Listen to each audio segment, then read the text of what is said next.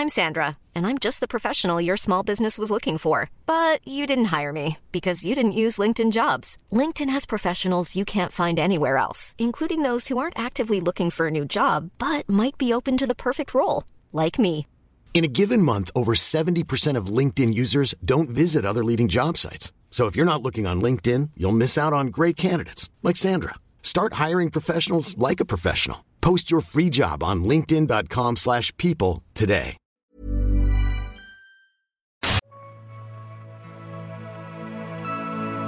Bienvenue dans Stéroïdes, le podcast qui fait l'exégèse des gros bras.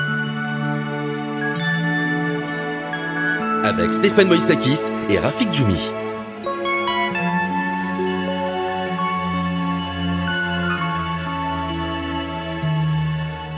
Bienvenue dans cet épisode de Steroids, le podcast un petit peu spécial puisque c'est un, épisode consacré à Wild Search de Ringolam pour les besoins de l'édition DVD Blu-ray qui sort chez Spectrum et que vous avez normalement entre les mains puisque vous vous écoutez.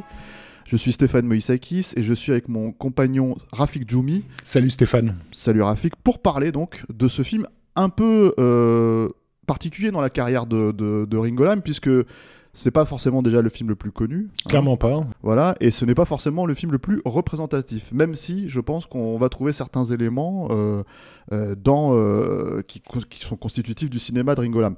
Est-ce que est-ce qu'on peut déjà dire que c'est peut-être une œuvre de commande en fait dans la carrière de, de Ringo Lam, en tout cas la, la façon dont ça peut être perçu On peut dire ça de tous les films de Ringo Lam euh, de cette période euh, hongkongaise. Hein, C'était, c'est vraiment à la, base un, un exécutant.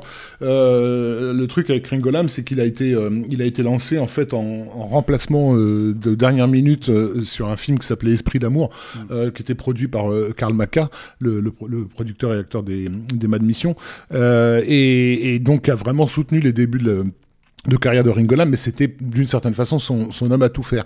Juste avant euh, ce, ce film-ci, euh, il, il rend service en réalisant euh, Mad Mission 4, par Bien sûr, exemple. ouais. hein. Donc on- il est toujours dans la, dans la, dans la commande. Mais avec une personnalité quand même bien trempée quoi. qui commence à s'affirmer et qui bien sûr va surtout s'affirmer avec City on Fire qui est, ouais. qui est emblématique de, de, de presque emblématique du polar hongkongais de, de l'époque dans son côté dans son caractère un peu rugueux on va dire Mm. mais en même temps euh, un film comme Esprit d'amour donc qui était déjà un film très romantique euh, à la base. C'est pas quelque chose euh, dont, dont il est complètement étranger ce côté un peu un peu fleur bleue. Mais c'est vrai que là on a un film qui est qui est, qui est vraiment entre qui oscille entre entre les deux de façon parfois assez extrême. Euh, Et étonnante et étonnante, voilà. Euh, déjà, on peut repitcher Oui, euh, le film le, Search. le film euh, ra- rapidement. Voilà, donc c'est un, euh, c'est l'histoire d'un flic dont joué par par Choi Yun Fat qui reçoit un, un, une, un type concernant un deal de de de, de, de flingues, d'armes qui va qui va se faire. Et ce, ce deal, en fait, c'est une une propriétaire de, magasin d'antiquités euh, qui s'appelle Hélène, qui est une qui est une mère, elle a une petite fille donc euh, qui, euh, qui, qui, qui se sert de sa de sa boutique de, de magasin d'antiquité comme un, un front euh, euh, pour euh, pour pour faire son, son trafic. Voilà une couverture pour faire son trafic. Euh, et elle travaille avec un, un, un homme d'affaires qui s'appelle Monsieur Hung. Euh, et, et donc euh, au moment où où elle est euh, où le- les flics euh, déboulent, elle est en plein euh, dans, plein dans- deal. dans son deal, ça dégénère, euh, elle se fait euh, elle se fait tuer. Et euh, et sa et sa gamine se retrouve euh, près du corps de témoin, voilà euh, euh, qui a 4 ans euh, se retrouve euh, donc euh, le, le principal témoin de, de celui qui a, qui a tiré sur euh, sur sa mère. Et donc euh, ben Yun-fat euh, en gros la prend euh, sous son aile retrouve la sœur de cette fameuse Hélène qui vit à la campagne avec son avec le grand-père euh, voilà et euh, et en fait va se retrouver à tenter de la, à la fois de la protéger et de se servir de la gamine pour retrouver le- les traces de ce de, de ce tueur donc voilà le- en gros ça commence comme ça Et le film aussi, donc, à ce moment-là, entre cinéma policier, euh, pur Oui. et dur, hein, Oui. euh, à la Ringo Lam, même j'ai presque envie de dire, on va en parler, Mm. et romance assez exacerbée à la hongkongaise pour le coup, Exactement. euh, telle que se pratiquait dans les années 80 avec la chanson euh, Tout à presque fait. sirupeuse. euh, que, Tout à que- fait. Une chanson de Anita Mui, d'ailleurs.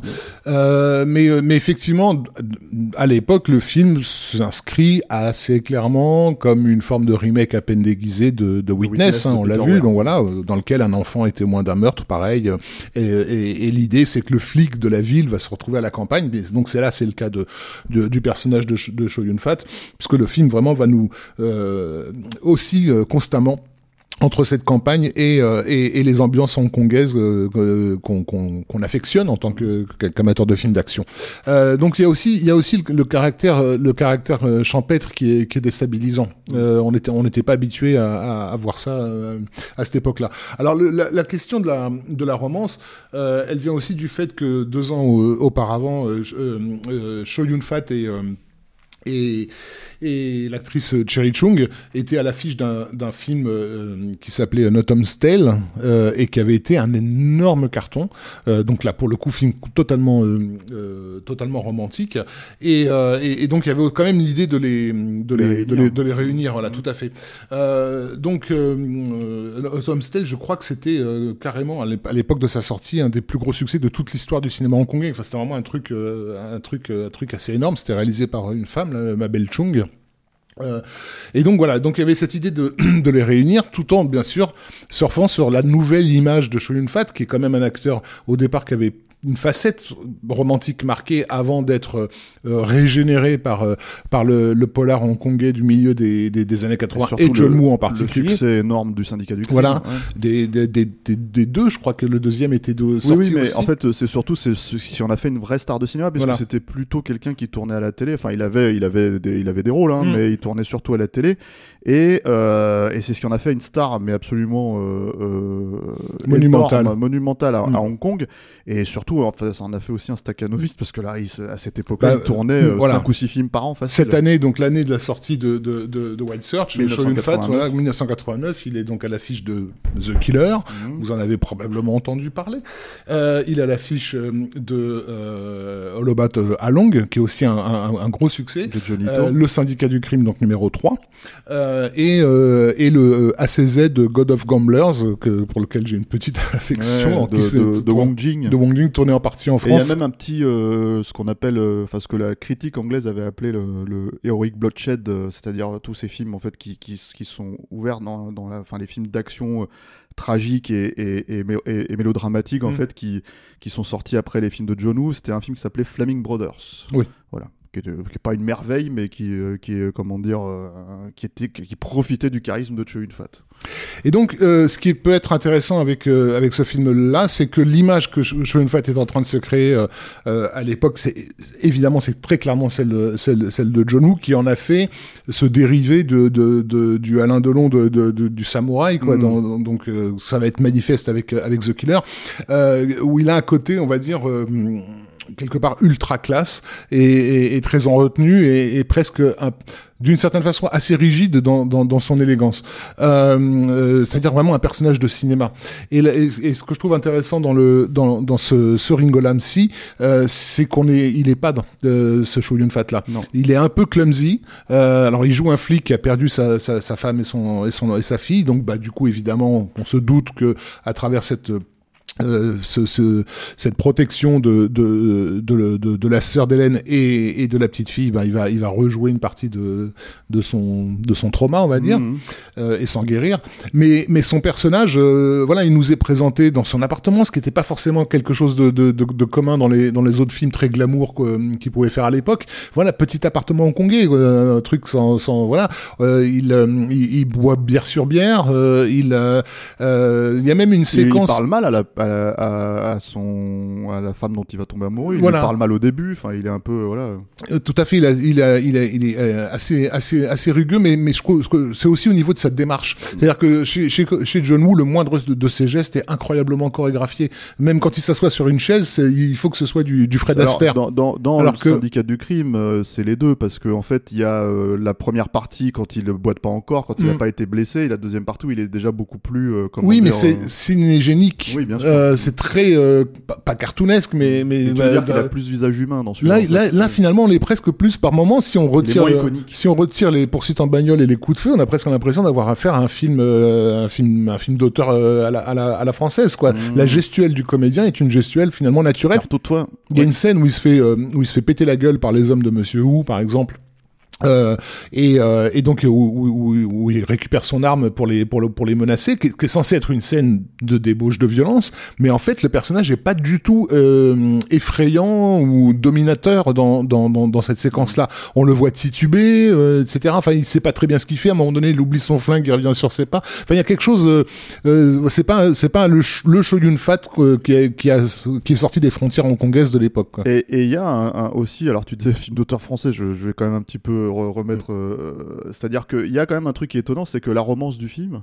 Euh, qui prend quand même une grosse partie ah oui, hein, oui, en fait, oui. dans, dans, le film et, et, se base en fait sur quelque chose d'assez, enfin on en parlait euh, nous en, tous, tous les deux en antenne, assez chaste et Mhm. presque assez naïf en fait parce que euh, donc le personnage de, de la sœur euh, a été marié, euh, il y a un homme entre entre elle et Cho Yun Fat, Mhm. mais en fait ils sont divorcés et en gros euh, Cho Yun Fat n'ose quand même pas malgré tout alors qu'elle est divorcée euh, aller euh, comment dire euh, la courtiser donc c'est un peu c'est un peu comment dire euh, c'est un peu étonnant parce que ça tu tiens pas tout à fait un film normalement avec ça. Ils ont plein de scènes où ils sont tous les deux tout seuls, où effectivement on sent qu'ils ont envie de se jeter l'un sur l'autre et ils le font pas. Voilà. C'est assez prude effectivement. Mm. Donc la, la- ça ne sera consommé qu'après générique, on va dire. Voilà c'est ça. Euh, donc mais après, ceci dit, comme, comme dans The Killer, par exemple, si tu veux, l'histoire d'amour de The Killer auquel, à laquelle tu crois, que tu adhères complètement, puisque en fait, tout ce qu'il va faire, il le fait pour la femme qu'il aime, Mm. ce qui n'est pas forcément le cas dans le récit ici, c'est pas cet enjeu-là. Euh, euh, l'histoire d'amour est tout aussi chaste. Mm. Mais.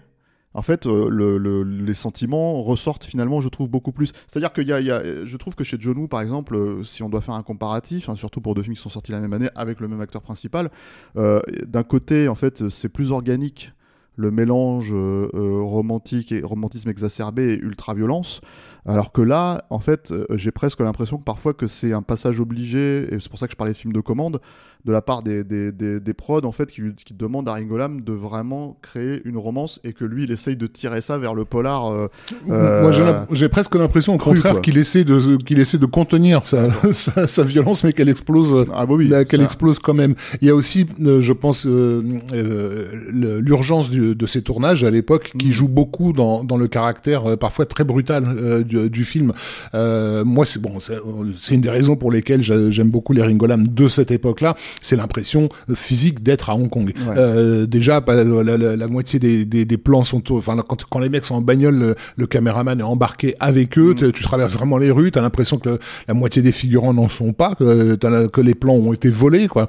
Euh, et ça donne à, à, à ce qui est certains, probablement le cas ce qui est probablement le cas, ça donne à certaines séquences d'action un, un caractère immédiat et réaliste qui est, qui est, qui est, qui est incroyable. Quoi. Euh, là, il y a une séquence, donc on n'a pas parlé de l'antagoniste que- qui, est joué par euh, euh, euh, comment il s'appelle Roy Chung qui, qui, donc le, qui est une espèce de tueur à gages Mm. qui s'appelle Boulette dans, dans, dans le film dont on comprend vaguement qu'il a été un soldat au Vietnam et qu'il Ouais. a été sauvé par le méchant du film qui est Monsieur Wu quoi qui est, qui est un grand méchant voilà, un cocaïné un grand- comme- grand méchant cocaïné. à Hong Kong c'est pareil Il n'y avait pas tellement à l'époque, ouais, ouais.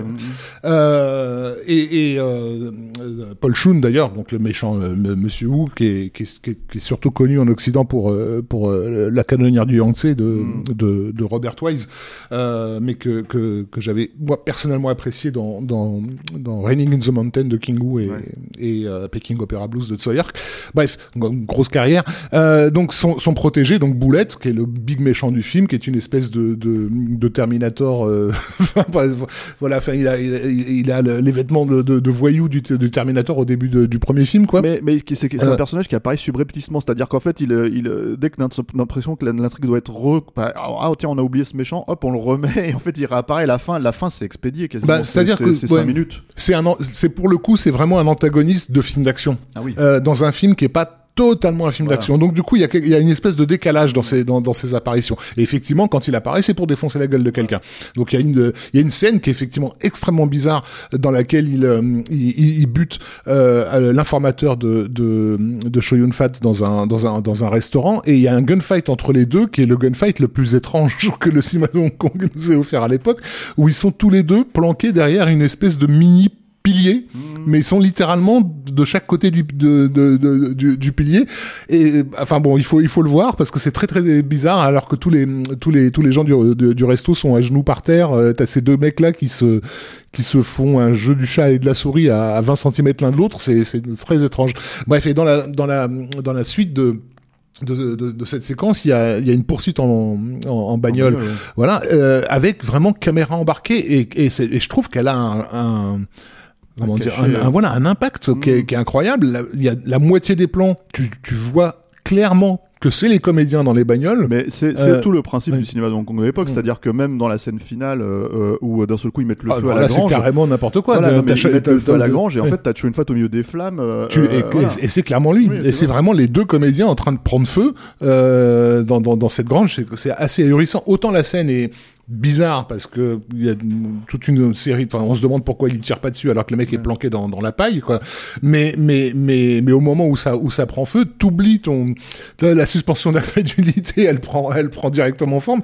T'ou- T'oublies les histoires de coups de feu en te disant mais ils ont vraiment jeté leurs comédiens dans Ouais, dans bah, les dans les flammes, quoi. C'est c'est complètement dingue. Et en plus, je crois qu'il y a des plans au ralenti. Euh, donc, t'as as largement le temps de voir que c'est que c'est eux qui crament. quoi.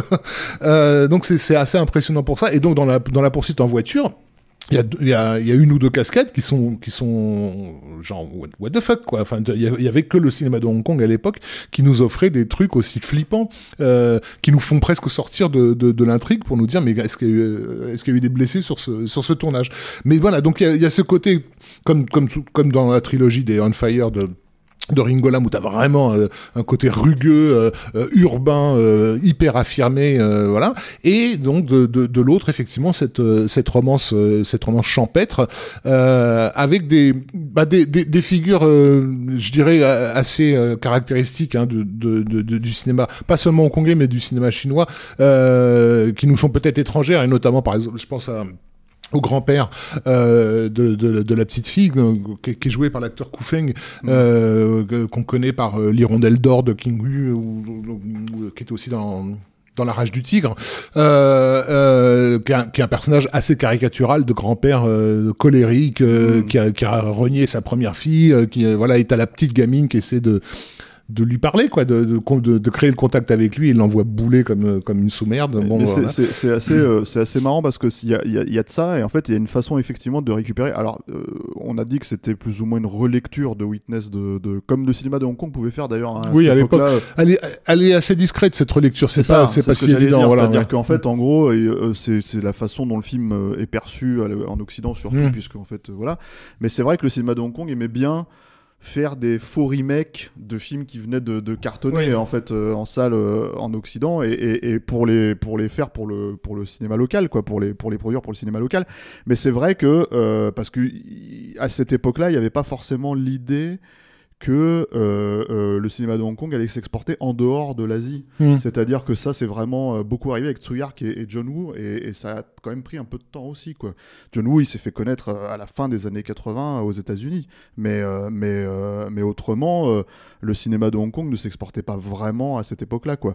Et en fait, du coup, ça faisait sens de, entre guillemets, voler une idée Mm. et de le faire à leur manière. Et ce personnage, en fait, c'est, j'ai l'impression que c'est une façon d'avoir les- le meilleur des deux mondes, en fait. C'est-à-dire que, en gros, c'est un personnage euh, qui est euh, incompréhensible, enfin, qui est pas incompréhensible, mais qui, est, qui, euh, qui rejette presque en fait le, le- le- la vie moderne, on va dire. C'est-à-dire qu'il est présenté un peu comme ça, mais euh, comment dire. euh, tu, tu peux pas en faire un ami, ça n'existe pas là-bas. Mm. Donc en fait, c'est vraiment une manière de, de traiter le, le- le- la, la distinction entre les deux univers en fait. Euh, Oui, non, puis Voilà. culturellement, c'est marqué aussi dans le, respect dû aux anciens, euh, qui est très marqué c'est-à-dire en Chine. fait, voilà. ça se, ça se Oui. rejoint dans la culture Mm. locale. Mm. Quoi. Et assez, euh, c'était assez intéressant de, de- de voir comment il le faisait, même si c'était pas aussi marqué finalement que dans le film de Peter Weir. Mm.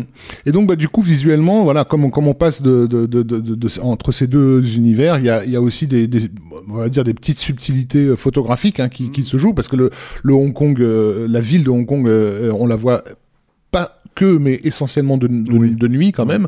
Euh, alors que oh, c'est beaucoup plus clair du côté de la, de la campagne. Faut noter donc le chef opérateur euh, s'appelle Androulo, donc c'est le, le fameux Androulo qui nous fera ensuite les comment ça s'appelle Infernal Infernal Affairs. Affairs, Mm. etc. Euh, et, euh, et et qui donne aussi quelques quelques quelques jolis euh, quelques jolis effets. Là, on a parlé de la scène de la grange, euh, donc euh, avec qui prend feu. Euh, visuellement, c'est ça, ça, ça, ça nous donne quand même un, un joli truc, quoi. Ah oui, oui, c'est, et puis c'est, encore une fois, c'est saisissant en fait. Mm. C'est-à-dire que en fait, tout le film n'est pas forcément comme ça, et justement, les moments où ça ressort, mais comme les explosions de violence, en fait, c'est d'un seul coup, y a, on se retrouve vraiment dans un polar de Hong Kong des années 80, l'espace de 3 minutes, Mm. ce qui est en vrai, ce que tu es venu voir à la base quand tu achètes ce film, je pense, hein, et quand, tu, quand tu le regardes, mais euh, euh, c'est pas tout à fait euh, ça. C'est c'est vraiment euh, entre euh, deux euh, gros genres en fait euh, de ce cinéma-là.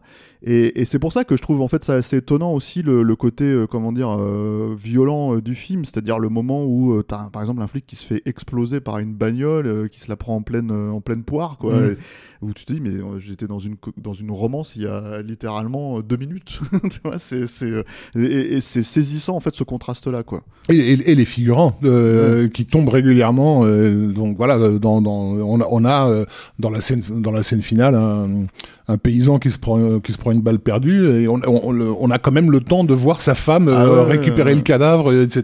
De Donc, pleurer, voilà, de- donc euh, c'est c'est effectivement euh, la- la- l'apparition de la mort est, est- est assez assez assez subite. Mais donc voilà, c'est- un film qui est, qui, est- qui a pas eu une exploitation euh, en France à ma connaissance. Alors on, on se posait la question, je crois qu'il était peut-être sorti en vidéo. Je, en Dans le VHS, HK, VHS, mais dans le magazine, C'est pas ça. forcément à part. C'est-à-dire Mm. qu'il y avait deux, il y avait bon, je, petit rappel historique, il y avait euh, la grande collection HK en VHS, euh, Mm, mm. un peu luxueuse, euh, avec des jolis boîtiers pour sortir les, et les films qui étaient offerts. euh, Et les bah, films qui étaient offerts avec le euh, magazine, ouais. où pour le coup c'était le même type de packaging, mais moins euh, classieux, un, peu- un peu plus cartonné, euh, simple. Et en fait, euh, et il me semble, je, mais je peux pas le Mm. garantir, il me semble qu'il était, euh, il était sorti là-dedans. En tout cas, c'est un film qui est plus, à ma connaissance, euh, euh, apprécié euh, par le public anglo-saxon, euh, qui ne semble l'être euh, en France, aussi peut-être du fait qu'il est, Mm. qu'il est, qu'il est peu connu, mais justement par son côté un peu retenu. C'est-à-dire, euh, c'est pas, c'est pas le côté, enfin là, c'est pas le film de genre assumé euh, total.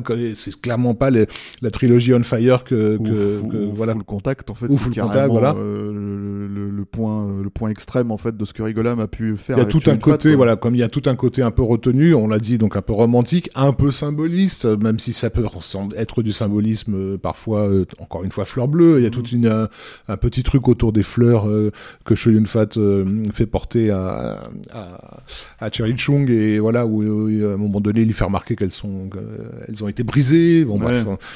euh, C'est- alors on, on- on l'a dit film de commande mais quand même film de Rigolam quand même on, Oui. on le reconnaît vraiment voilà donc euh, donc euh, et emblématique de cette époque en fait. Voilà, on peut et- pas le sortir de, de- si on veut montrer à quelqu'un à quoi c'est quoi le, le polar hongkongais des années euh, des années 80, on, on peut lui sortir certaines scènes clés de, de ce film-là. Moi, je pense que vraiment il y a deux il y a deux poursuites dans le film, dont une qui est vraiment euh, qui est vraiment saisissante. quoi. Merci Rafik Merci Stéphane. Merci Alain, merci à la technique. Euh, merci Antoine Guérin pour l'opportunité de, de faire ce podcast et de le diffuser euh, sur le DVD et le Blu-ray de, de Wild Search. Pour écouter tous les podcasts que nous faisons à côté, vous pouvez nous retrouver sur nos plateformes habituelles, Sound- SoundCloud, euh, Acast, Deezer, euh, Spotify. Et euh, à la prochaine.